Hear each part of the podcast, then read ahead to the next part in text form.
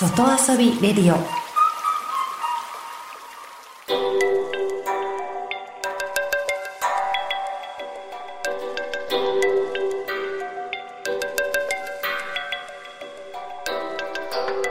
サウナをこよなく愛する私豊沢ひとみが素晴らしきサウナの世界をご紹介するコーナーラブサウナ。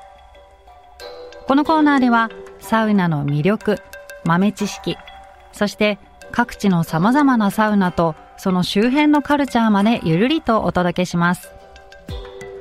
今日ご紹介するのは東京都墨田区にある黄金湯です。黄金の湯と書いて黄金湯なんです。こちら銭湯なんですが、えー、数年前にリフォームをしてとってもおしゃれな今時の銭湯に生まれ変わったんです。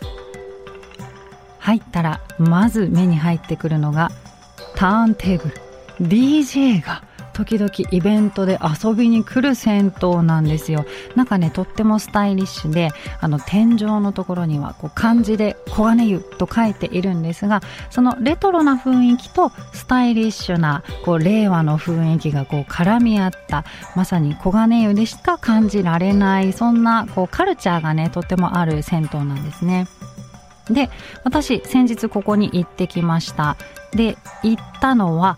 コンバース東京のイベントだったんです。あの、スニーカーね、えー、のコンバースのイベントでした。で、当日イベントですから DJ の方もいらっしゃって、まあ、玄関その入り口にいるだけでも音楽聞こえているんですが、サウナに入ってみると、サウナの中でもそのいい音楽が楽しめるんですよ。今までのイメージだとサウナはこう静かに入ったりとか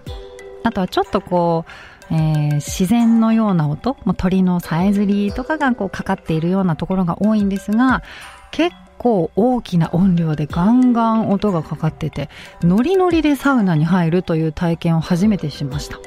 これいいなと。音を聞いているうちに時間を忘れて自然と気持ちよく汗がかけるという新しい体験でした。これはねちょっとこう札幌でもやってみたいななんて思いました。でサウナに入って水風呂に入って上がって休憩。ここはね銭湯ですから休憩する外気浴の椅子に座ってパッと上を見上げると星空と黄金湯と書いた大きな煙突が見えてるんですね。このね堂々とした煙突を見ながらはあいいね歴史がある場所っていいねとちょっとこうねノスタルジックな気分になりながら整ってきました。当日はコンバース東京のイベントなのでネイビーがメインカラーのオリジナルグッズも販売されていました。気になる方はチェックしてみてください。あの本当におすすめしたい銭湯サウナなんですが煙突を見ながら外気浴ができるのは実は男湯だけなんです。女性の皆さんはイベントで入れる日を待ちましょう。